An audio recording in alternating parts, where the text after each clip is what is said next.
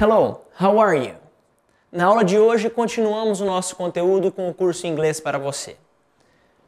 Trabalhamos how are you, como vai você, e também a expressão nice to meet you, que significa prazer em conhecê-lo.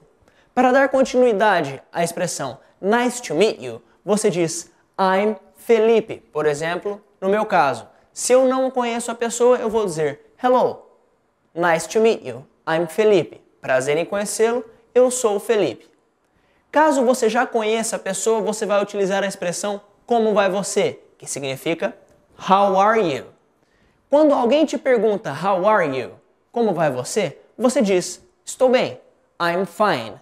Para dar essa resposta, você tem algumas variações. As três principais variações são I'm fine, I'm okay, I'm good.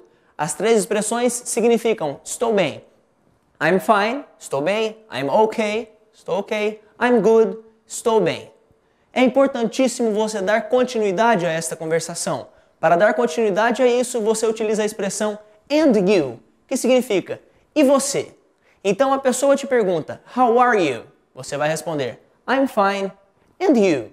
Ou você pode responder I'm okay. And you? Essa foi a nossa aula de hoje. See you next class. Eu sou o Felipe Dib. Thank you.